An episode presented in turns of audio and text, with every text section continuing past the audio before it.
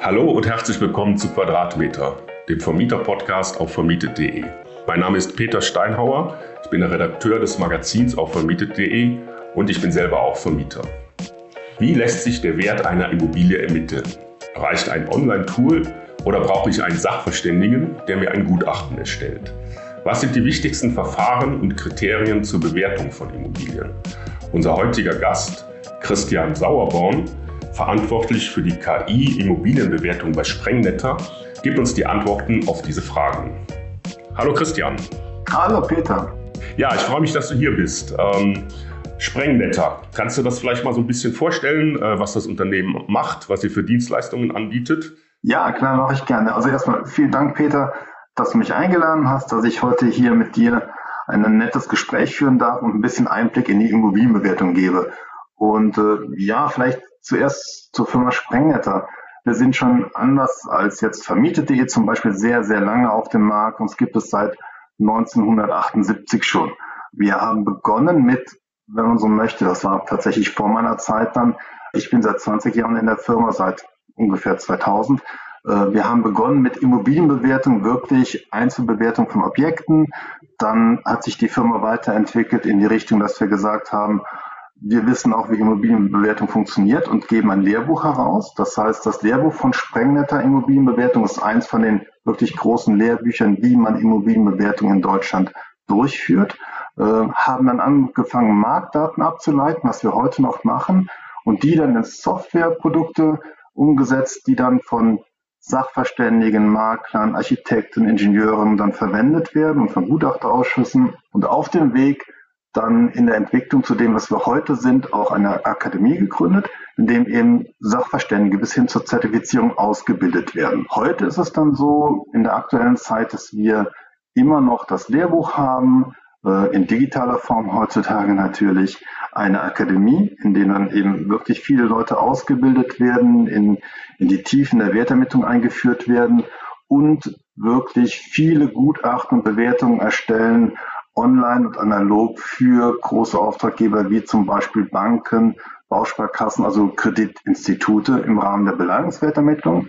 Da sind wir unterwegs und haben da auch ein Netzwerk von um die 1000 Besichtiger. Das bedeutet, wenn jetzt die Zuhörer jemand eine Immobilie kauft und das nicht direkt bezahlen kann, was ja die Regel sein wird, einen Kredit aufnimmt, wird er bei der Bank ein Beleihungswertgutachten erstellt und das wird sehr oft mit uns oder durch uns als Firma Sprengerte erstellt. Und das machen wir. Und ich selber bin jetzt noch im Bereich verantwortlich. Das ist KI-Immobilienbewertung. Also wir schätzen die Marktwerte und Mieten mit Hilfe von künstlicher Intelligenz.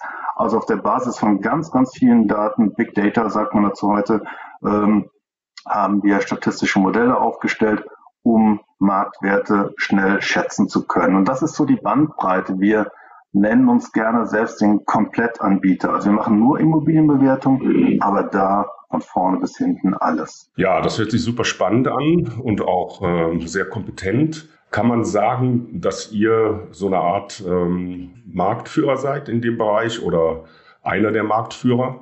Also wie ist da so eure Position im Markt? Ja, so sehen wir das schon. Tatsächlich ist das so, dass wir wenn du so möchtest, in, in verschiedenen Bereichen unterwegs sind. Und überall sind wir Marktführer, Mitmarktführer. Das ist immer die Frage der Perspektive.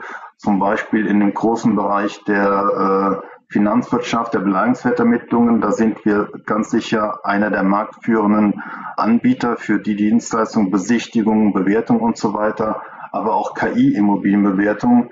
Wir haben allein im letzten Jahr 24 Millionen Aufrufe unserer Bewertungsmaschine gehabt und das denke ich dürfte mit Abstand das meiste sein. Ich kann das natürlich nicht genau sagen, aber da gehe ich mal von aus, was man in Deutschland hat. Und da sind wir sicherlich schon ganz, ganz weit vorne. Ja, ja das sind äh, schon äh, beeindruckende Zahlen. Also ich denke, da habe ich hier einen super kompetenten Gesprächspartner zu dem Thema Wertermittlung. Äh, ja, Wertermittlung kann man auch hier bei vermietet.de machen äh, und da arbeiten wir mit euch zusammen. Ja, erläutere das doch bitte mal so ein bisschen, wie da die Zusammenarbeit aussieht, ähm, was ihr da macht für vermietet.de. Ja, das ist, das ist aus meiner Sicht eine eine super spannende Sache. Wir sind ja schon seit einigen Jahren, muss man in heutige Zeit dann sagen, schon da zusammen. Mhm. Und äh, die Grundidee von Vermietet.de ist ja, Eigentümern bei der Verwaltung der Objekte zu helfen. Und dann kam irgendwann der Gründer Janis Fischer zu unserem Firmeninhaber, dem Jan Sprengetter, und hat gesagt, Mensch Jan, was meinen Kunden eigentlich fehlt, ist die Transparenz, was die Immobilien wert sind. Ja, es geht, jeder macht so seine Sachen und es geht immer weiter und alle hören überall, die Preise sind gestiegen, aber nichts Genaues weiß man nicht. Können wir nicht einfach mal all unseren Kunden eine Information geben, wie der Marktwert und die Miete der ihrer Objekte ist? Und das haben wir dann zusammengebaut. Bedeutet, sieht so aus jetzt, wenn, wenn jemand vermietet.de nutzt und sein Objekt eingibt, dann kann er automatisch über eine Schnittstelle, API nennen wir das im Hintergrund, über eine Schnittstelle auf unsere mhm. KI-Immobilienbewertung zugreifen und bekommt dann von uns zurückgespielt den geschätzten Marktwert, die Preisentwicklung über die letzten Jahre äh, und die Miete und solche Informationen. Er erhält dadurch, was ich ziemlich gut finde, ähm, eine Transparenz, wo er denn steht und wohin er sich entwickeln kann und auch wo er herkommt. Ja, dann kann man, glaube ich, äh, wenn ich das richtig vor Augen habe, sehr schön sehen. Ich habe gekauft 2015 für 400.000 Euro und, und äh, Sprengert sagt jetzt, wir stehen bei, na heute sicherlich bei dem Beispiel schon bei 520.000, so in der Größenordnung wird es wahrscheinlich liegen. Und das sind sehr wertvolle Informationen. Ja, und ähm, was wir da gebaut haben, ist auch so etwas, wir kommen bestimmt nachher noch zu anderen Themen der Immobilienbewertung. KI-Immobilienbewertung hat den Vorteil, du brauchst ganz wenige Informationen, um einen ersten Schätzwert zu bekommen. Bedeutet, bei vermietet bekommt äh, euer Nutzer auch, wenn er nur rudimentäre Daten eingibt, schon eine Spanne, einen Wert. Je mehr er das Objekt beschreibt bei euch auf der Plattform, umso besser wird das Ergebnis, was wir als Sprengnetter zurückschicken können. Ja, das finde ich einen interessanten Punkt. Ich nutze das ja selber auch und ähm, ich finde gerade das äh, äh ist eine ganz wichtige Funktion, die nochmal über die klassische ähm, Immobilienverwaltung hinausgeht und dann schon in den Bereich der Vermögensverwaltung reinkommt. Und das finde ich eine ganz nützliche, wichtige Funktion. Ja, was du gerade gesagt hast, also da werden dann aber auch die, die Daten, die ich zu meiner Immobilie in vermietet.de eingebe, mitverwertet um dann den Wert zu ermitteln. Ähm, ist das richtig? Ja, ganz genau. Das ist so, ähm, wir ermitteln wirklich den Wert für dieses spezielle Objekt. Das bedeutet, mhm. wir nutzen an der Stelle nicht, also wir sagen nicht irgendwie in der Gegend ist es ungefähr 3000 Euro den Quadratmeter wert, eine, eine Wohnung, sondern wir nutzen hier alle Daten, die wir dort bekommen können, sprich die exakte Adresse, Lage, Lage, Lage, auch wenn der Spruch uralt ist, gilt er heute immer noch. Mhm. Äh, also die exakte Adresse, das Baujahr, Ausstattungsstandard, Wohnfläche, Grundstücksfläche, all dies nutzen wir, um den Wert so exakt wie möglich zu schätzen. Ja. Also das finde ich ähm, also ganz wichtig und äh, so als, als Nutzer ist das für mich auch äh, eine der äh, interessantesten Kennzahlen, die ich da bekomme auf vermietet.de. Äh, und da sehe ich auch, also jetzt, wo die Reise hingeht. Ähm, was sind denn ähm, grundsätzlich so die wichtigsten Kriterien, um den Wert einer Immobilie zu ermitteln? Also was, was gibt es da alles? Was wird da alles einbezogen? Also ich habe gesehen, es gibt ja auch eine Verordnung ähm, für die Immobilienverwertung. ja, kannst du das ein bisschen so da uns ein bisschen Hintergrund liefern, was alles dazugehört, um den Wert einer Immobilie äh, einzuschätzen? Ja, gerne, kann ich, kann ich gerne machen. Das ist so ein bisschen, ähm, vielleicht auch zur Firma nochmal sprengend, aber bei uns sitzen eben äh, Spezialisten, Data Scientists, Mathematiker, Statistiker, die das, ja. die aus Big Data mathematische Modelle bauen, um statistisch optimal Werte vorhersagen zu können. Auf der anderen Seite sitzen auch zertifizierte Sachverständige bei uns in der Firma, die das, was du gerade angesprochen hast, Immobilienbewertung nach ImmoWert-V, also Immobilienwertermittlungsverordnung oder Beleihungswertermittlungsverordnung durchführen können. Ich selber bin jetzt verantwortlich für die KI-Immobilienbewertung, bin aber als Person auch Mitglied im oberen Gutachterausschuss von Rheinland-Pfalz und von Nordrhein-Westfalen, also auch da mit dieser Immobilienbewertung nach den Verordnungen in Deutschland vertraut. Naja, eigentlich muss man aus meiner Sicht das mal so sagen, unabhängig von Verordnungen und Gesetzen, was spielt eine Rolle? Wie eben gesagt, die Lage ist immer definitiv, denke ich, das Entscheidende. Was sind noch wichtige Kriterien? Die Bausubstanz, der bauliche Zustand. Ja, also Ausstattungsstandard, der Zustand, wie sich das Objekt heute darstellt, ähm, auch äußerlich und von der Substanz her Und ganz wichtig ist dann eben auch, abhängig vom Baujahr, ob über die Jahre instand gehalten wurde, mit der Zeit modernisiert wurde. Ähm, das sind so die wichtigen Kriterien. Natürlich sind auch wichtige Kriterien, das liegt ja auf der Hand, die Größe. Ja, also klar, eine Wohnfläche bei einer Wohnung von 80 Quadratmeter, 120 Quadratmeter oder 30 Quadratmeter ist natürlich auch logisch äh, wichtig für den, für den Gesamtwert am Ende. Aber letztlich sind das dann immer noch die klassischen Dinge, die ich gerade gesagt habe. In der ImmoWert-V steht das ähnlich drin, ja, und, und in der Bellwert V, wie das aber auch sonst gehandhabt wurde oder würde. In den Wertermittlungsverordnungen stehen auch eher die Verfahren drin, ja, wie man nachher bewertet, nach welchen Verfahren man bewertet. Ja. Mhm, mhm. Ja, wir haben ja heute so Riesenthemen wie energetische Modernisierung äh, oder auch so eine Sache wie äh, Barrierefreiheit. Äh, fließt sowas in die Bewertung ein und wenn ja, wie wird das dann ermittelt? Ja, also es fließt unbedingt ein, das ist so. Und mhm. immer mehr, auf jeden Fall. Mhm. Tatsächlich muss man sagen, ich werde auch häufig gefragt, inwiefern spielt jetzt äh, die Energieeffizienzklasse, Energieausweis und, und äh, CO2-Ausstoß äh, und so weiter eine Rolle ja. für den Immobilienwert. Das ist, wie soll ich sagen, das ist jetzt ein bisschen diffizil in der heutigen Zeit. Ich würde sagen, das, die Rolle wird immer stärker, es spielt immer mehr in den Wert ein. Tatsächlich ist es so, ganz transparent, in der Vergangenheit haben wir und andere äh, Institute schon oft Studien angestoßen, um zu sehen, Energieeffizienz, wie spielt die äh, in den Wert hinein.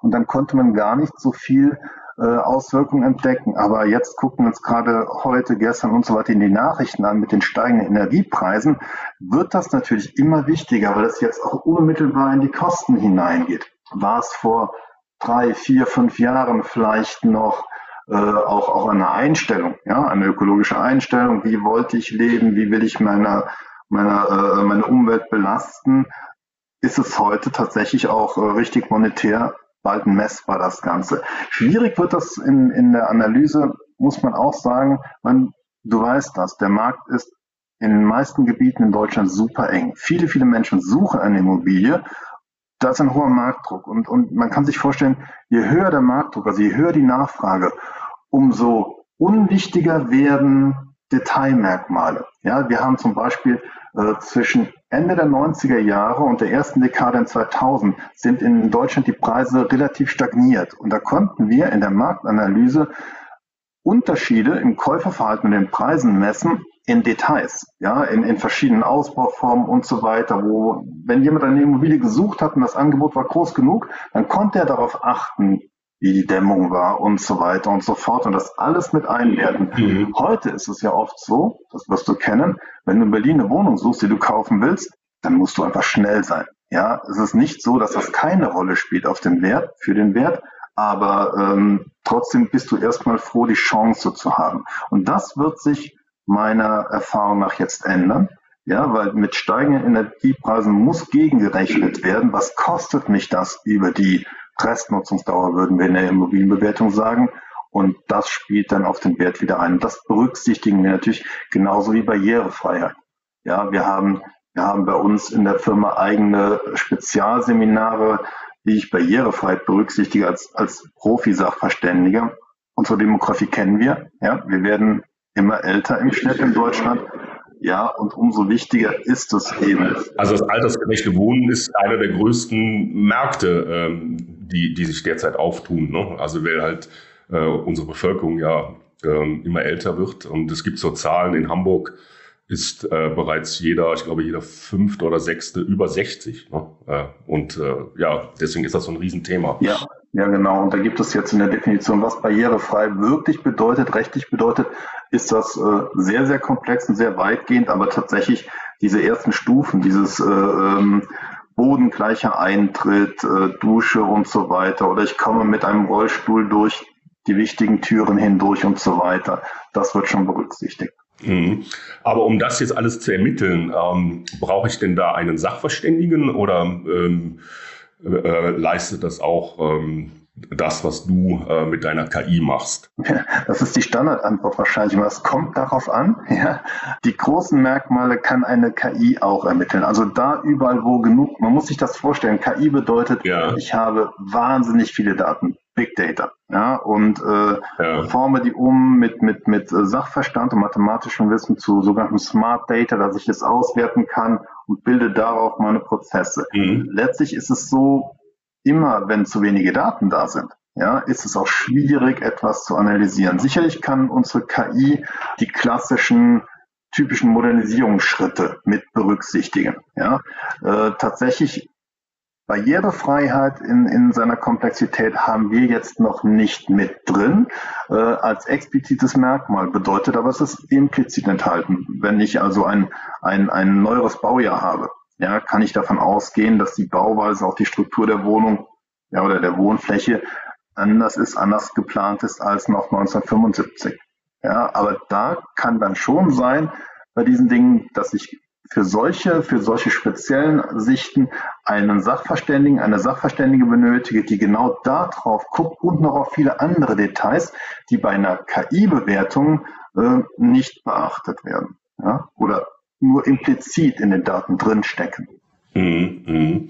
Ja, da können wir ja vielleicht noch mal ein bisschen drauf eingehen. Ähm, so ein Sachverständiger, der erstellt ein Gutachten. Ja, wann ist äh, das dann der Fall, ähm, dass ich einen Sachverständigen beauftragen sollte und, der, der, mir ein Gutachten erstellt? Also, äh, was würdest du da sagen? Du bist ja selber auch äh, ausgebildet, glaube ich, auch als Sachverständiger. Ja, sagen wir mal so, es hat angefangen eigentlich mit dem Baugesetz äh, und ähm, die Anlässe sind eigentlich gewesen im, im Rahmen von Entschädigung bei städtebaulichen Maßnahmen. Ja, da fing das eigentlich an, Sanierungsmaßnahmen, Umlegung und so weiter. Mhm. Klassische Anlässe, eine Sachverständige oder einen Sachverständigen zu rufen, sind immer noch Gerichtsverfahren, Ehescheidungen, äh, Rechtsstreite, Erbschaften und so weiter. Ja. Da ist das einfach auch aus der Erfahrung so, das ist auch ein, ein, ein emotionales Thema.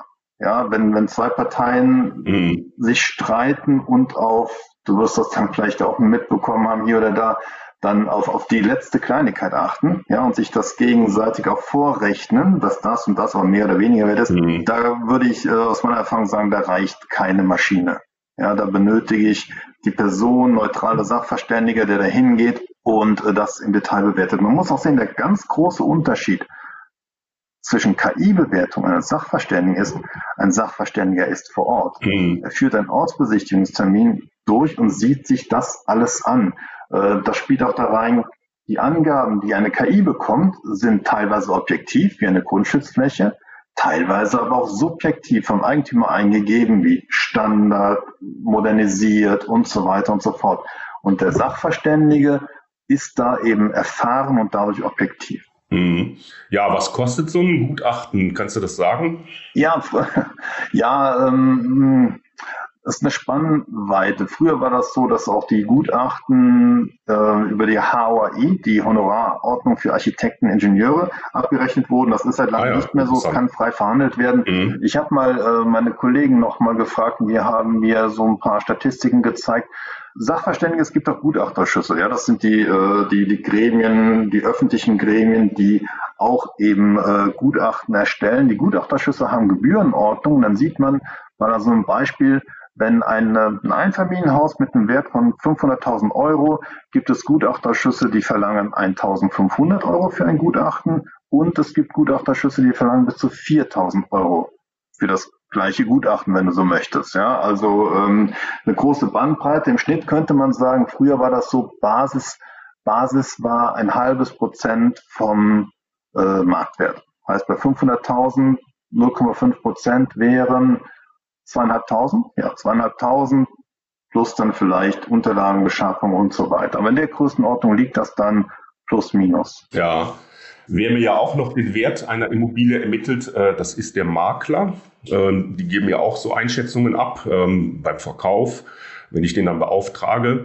Ja, wie ist das einzuordnen, die Leistung des Maklers, auch im Vergleich zum Sachverständigen und zum Vergleich äh, der KI, die du da äh, dann anwendest? Es gibt aus meiner Sicht an der Stelle bei der Immobilienbewertung nicht den Makler und die Leistung des Maklers. Es ist nämlich so, wir, wir merken das ganz, ganz stark bei uns. Mhm. Es gibt die Makler, die bieten Immobilienbewertungen an und die machen das vielleicht, wie sie es vor 30 Jahren auch gemacht haben, indem sie gesagt haben, ich bin seit zehn Jahren am Markt, der Wert ist 800.000, ich weiß das einfach. Ja. Und es gibt die Makler, die sich davon ganz stark differenzieren wollen, die sich weit, weit ausbilden. Also wir haben eben bei uns in der, in der Akademie mittlerweile sehr viele Makler, die den Konkurrenzdruck einfach am Markt spüren und mit Kompetenz punkten wollen bei, den, äh, bei ihren Kunden, mhm. die dann eben auch in die Sachverständigenausbildung gehen. Und da muss man sagen, die sind in der Regel auch besser als eine KI-Immobilienbewertung. Warum? Weil die ja beides nutzen. Die haben die KI-Immobilienbewertung oft von uns und dazu nochmal den Ortstermin, die Einschätzung und so weiter äh, und sollten im besten Fall, wenn sie auch ausgebildet sind, weiter auch ihren Kunden gegenüber neutral sein. Ja, es bringt ja nichts, einem Verkaufswilligen das Blaue vom Himmel zu versprechen, nachher kann ich es nicht realisieren. Ja, das ist, äh, mhm. das ist ja nicht Sinn der Sache. Von daher ist das dann eine gute Leistung und äh, die reinen Sachverständigen, die Makler treten auf im Verkaufsfall. Ja, das ist da, wo der Makler, die Maklerin ihre Immobilienbewertung macht. Die reinen Sachverständigen, die gehen aber auch auf Spezialgebiete. Ja, äh, mhm. Enteignungen oder äh, also eine Ehescheidung ist auch, da muss ich zu zwei verschiedenen Stichtagen zum Beispiel den Wert ermitteln. Ja, äh, das sind besondere Herausforderungen und da sind die reinen Sachverständigen unterwegs. Mhm. Ja, was ich auch noch mal so ein bisschen einordnen äh, möchte oder dass du das für uns einordnest, äh, ist alles das, was es im Internet so äh, gibt an Immobilienbewertungen. Also ich kann auf Spiegel Online ähm, die Immobilie bewerten lassen. Es gibt unzählige äh, auch so ähm, Portale, die das anbieten. Ja, wie ist das zu bewerten? Ja, ich muss sagen, auf der einen Seite fantastisch, weil hinter den meisten äh, hm. hängen wir, würde ich, würde ich tippen mit der, mit der KI. Deswegen ist das wahnsinnig gut. Man muss eben immer sehen, wozu das da ist. Also das mal in Verbindung mit dem, was du eben gefragt hast. Was kostet ein Sachverständigengutachten? Ja. ja. Und wenn ich mir da überlege, wir sind da schon unterwegs, was ich komme ja noch aus der Zeit, wo du wirklich, wenn du den Wert wissen wolltest, hast du einen Sachverständigen beauftragt, hast im Zweifel je nach Konjunkturlage drei bis zwölf Wochen gewartet und dann bekommst du das Gutachten mit dem millimetergenauen Wert, der ist dann wirklich super ermittelt, kostet dich aber zweieinhalbtausend Euro. Mhm. Ja, wie oft machst du das im Leben? Das machst du nur, wenn du es wirklich, wirklich brauchst. Ansonsten macht das wenig Sinn. Und das ist auch immer noch die komplette Daseinsberechtigung von Sachverständigen heute.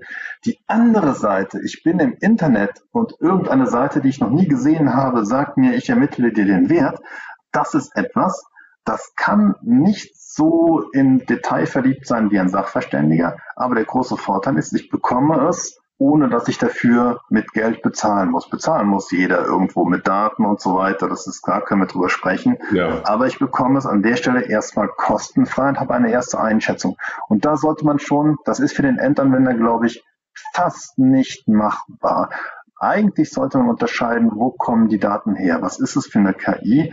Denn der große Unterschied heute in Deutschland ist in den Maschinen, die es gibt, was ist die Datengrundlage? Die allermeisten gehen heute auf reine Angebotsdaten. Bedeutet, Anbieter von solchen Bewertungen ziehen die Daten von ImmoScout, von ImmoWelt und so weiter, ja. wie auch immer die Daten beschafft werden und bilden darauf Modelle. Dann ist eigentlich jedem klar, wenn man das weiß, dann kann als Schätzwert auch nur der beste Angebotspreis da sein. Und wir alle wissen, das, was im Netz angeboten wird auf, auf den Plattformen, ist in der Regel nicht das, was wirklich bezahlt wird. In entspannten Gebieten ist es deutlich drunter. Ja, wir haben aber auch Gebiete, da wird sich nachher noch hochgeboten, ja, zwischen den verschiedenen Kaufsbillingen. Und deswegen, wenn man nur Angebotsdaten hat, ist das eine, eine interessante Information, aber nicht so richtig akkurat. Und deswegen sagen wir bei uns bei Sprengeter, wir haben so einen kleinen oder eigentlich einen großen USP, also wir haben so ein bisschen Alleinstellungsmerkmal, da wir für viele Kunden arbeiten, die auch die Kaufpreise haben, die liefern die uns zurück äh, und wir können die verwenden, um unsere KI zu trainieren. Das sind im Jahr um die 300.000 Kaufpreise für Wohnimmobilien, also ein Drittel ungefähr des deutschen Marktes.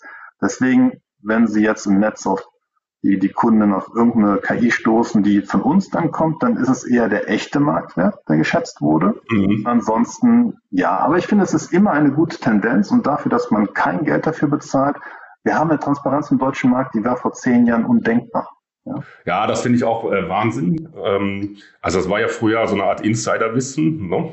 Das wussten dann halt äh, Makler, die gut halt im Markt äh, waren und so wie du das eben beschrieben hast, so seit 30 Jahren und ich weiß hier, was hier über den Tisch geht, zu welchem Preis äh, oder auch ähm, Sachverständige. Und das ist natürlich heute äh, alles sehr transparent und das ist schon wahnsinnig spannend. Und äh, wie schnell man und wie einfach man dann so den Wert seiner Immobilie ermitteln kann. Das hat natürlich auch so was Emotionales. Da guckt man gerne drauf. Auch guck mal hier, ist schon wieder gestiegen. Ähm, ja, und das ist ja auch so ein Ding. Ähm, so als Eigentümer, wie ist da deine Erfahrung? Schätze ich da meine Immobilie in der Regel zu hoch ein? Früher hätte ich dir gesagt, ja, immer. Genau wegen der Emotionalität. Weißt du, das, das Feedback jetzt bei KI-Bewertung, wenn wir das 24 Millionen Mal im Jahr machen, da ruft uns keiner jetzt persönlich an und erklärt das. Aber wenn du ein eigenes Gutachten erstellst und dann äh, als Sachverständiger unterwegs bist, ja. dann spürst du sofort, wie du beim Ortstermin durch die Immobilie geführt wirst und da wird darauf hingewiesen, guck mal, die Wasserhähne, ja, und die Küche, die ist von Alessi und die hat damals, ach du je, ja, ja. Und, und, das Gartenhaus, da habe ich ja drei Tage selber dran gebaut, ja. Das sind so diese Dinge, die haben einen hohen, hohen emotionalen Wert und sollen die auch haben, haben die auch zu Recht. Nur sie haben wahrscheinlich nicht diesen hohen Wert im Weiterverkauf, den der heutige Eigentümer ihnen beheimnisst. Und das ist immer so der Punkt, wo man sagt, ja, verstehe ich, ist aber neutral gesehen einfach doch nur ein Wasserhahn oder doch nur ein Gartenhaus, was 25 Jahre alt ist. Mhm. Ja, das sind so diese Punkte. Von daher, ja, wie du das sagst, auf der anderen Seite ist es heute echt ambivalent. Wir haben Preissteigerungen, die sind riesig.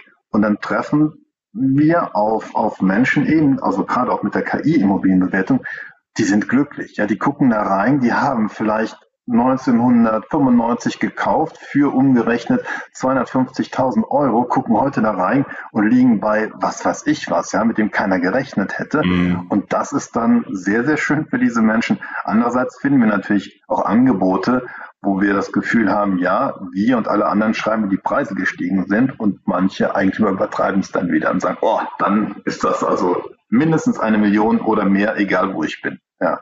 So, aber diese Emotion, äh, Emotionalität, die ist, die ist bei Immobilieneigentümern, gerade in Deutschland, das ist, da sind wir bekannt für sehr besonders, ja. Ja, das ist ja so ein klassisches Partythema. da redet man ja heute äh, fast über nichts anderes mehr als über Immobilien.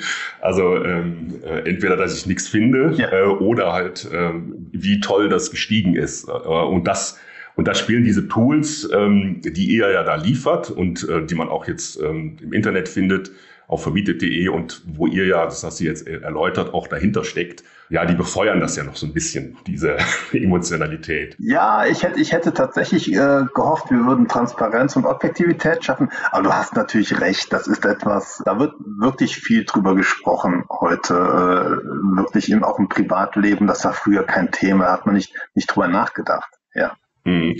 Ja, das, früher war das so ein Insider-Ding. Ne? Also ähm, da wussten das ein paar Leute.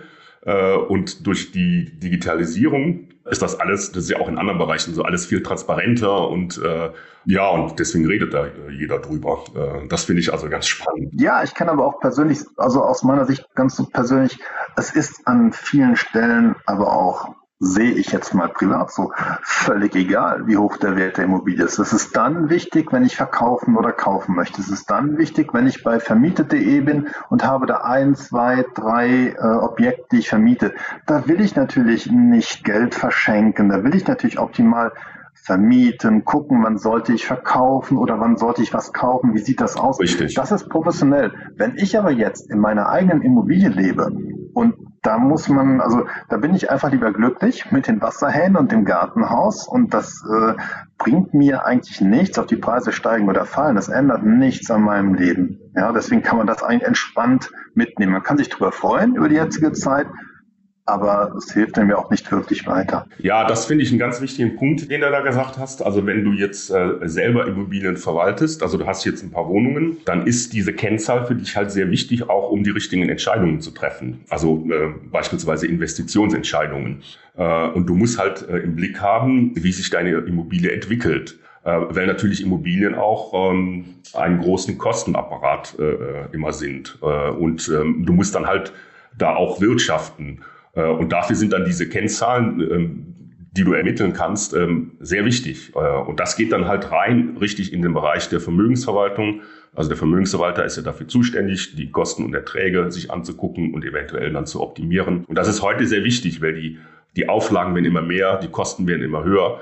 Äh, und da musst du eben einen Blick drauf haben. Und das war früher auch anders. Da ja, hat der Steuerberater vielleicht da so ein bisschen mal was gesagt. Ähm, aber heute hast du das eben durch diese Tools, die es da gibt, die ihr anbietet, äh, immer direkt vor Augen. Ja. Und das ist wahnsinnig ähm, spannend, finde ich. Also ich glaube, früher war das, wie, wie du sagst, es war nur insofern anders, dass man es einfach nicht konnte. Ja, richtig. Ja, man, ja, ja. Das ist einfach war zu teuer, immer wieder ja. den Wert über einen Sachverständigen ermitteln zu lassen. Ja. Ja, ich, ich wollte jetzt zum Schluss nochmal zwei, drei Fragen noch stellen. Einmal, was würdest du sagen, sind die größten Fehler, die man bei so einer Bewertung machen kann? Fehler bei einer Bewertung. Ähm, ja, gibt es da so Klassiker, also ähm, wo, wo, ich dann vollkommen daneben greife oder wo ich darauf achten soll? Also jetzt ist die Frage, wen meinst du? Meinst du den privaten Eigentümer bei einer eigenen Einschätzung oder den Sachverständigen? Ähm, nee, so bei der Einschätzung, also wenn ich das so dann angehe. Ja, private Eigentümer äh, ist der größte Fehler sicherlich immer noch die Emotionalität, ja, dass man es nicht neutral einschätzt. Das ist das eine. Dann gibt es natürlich Punkte, ähm, die immer wichtig sind. Man sollte Lasten, Beschränkungen und so weiter berücksichtigen oder auch Nutzen, Grundbucheinträge. Also es, äh, ja. es sind ja auch viele Rechte und Belastungen, also viel, aber es können Rechte und Belastungen in einem Baulastenverzeichnis stehen und so weiter. Und das muss ich mit berücksichtigen. Auch so klassische Dinge sind ähm, unterausgenutzte Grundstücke. Ja, habe ich jetzt ein Grundstück auf dem Land, 1000 Quadratmeter, ein Haus mit 180 Quadratmeter Wohnfläche, ist das sicherlich alles völlig normal. Steht das in der Stadt und könnte ich da theoretisch rechtlich das Grundstück teilen, habe ich einen zweiten Bauplatz. Solche Dinge. Das ist dann äh, etwas, wo ich einen Profi auch brauche, der mich da unterstützt, mhm. damit ich da auch keinen, keinen echten Fehler begehe.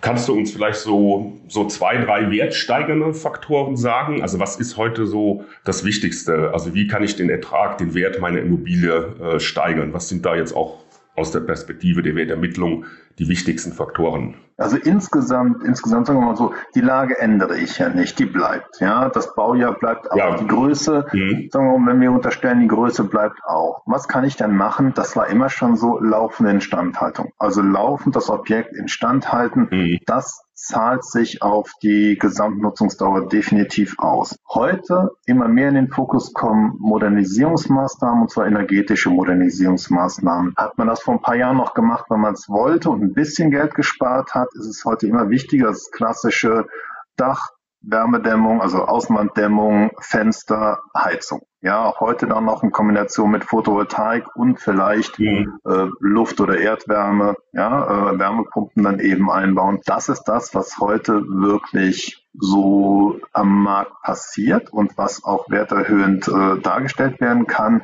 und wirklich sehr aktuell ist an der Stelle. Was auch jetzt ein Tipp ist, wie kann ich den Wert meiner Immobilie behalten oder anpassen oder erhöhen? Naja, mhm. wir hören immer von den hohen Mieten. Ist alles so. Unsere Erfahrungen sind, die professionelle Vermieter gehen, und das werden sie auch müssen, wahrscheinlich immer so an die Grenzen dessen, was geht, ja, an der Miete. Andersrum ist unsere Erfahrung aber auch, dass private Vermieter, wenn sie ein Objekt haben oder zwei Objekte haben, sehr, sehr häufig nicht die Miete anpassen. Also ich möchte jetzt nicht in dem Podcast in der heutigen Situation, das tut mir so ein bisschen leid, sagen, Leute, passt die Miete nach oben an.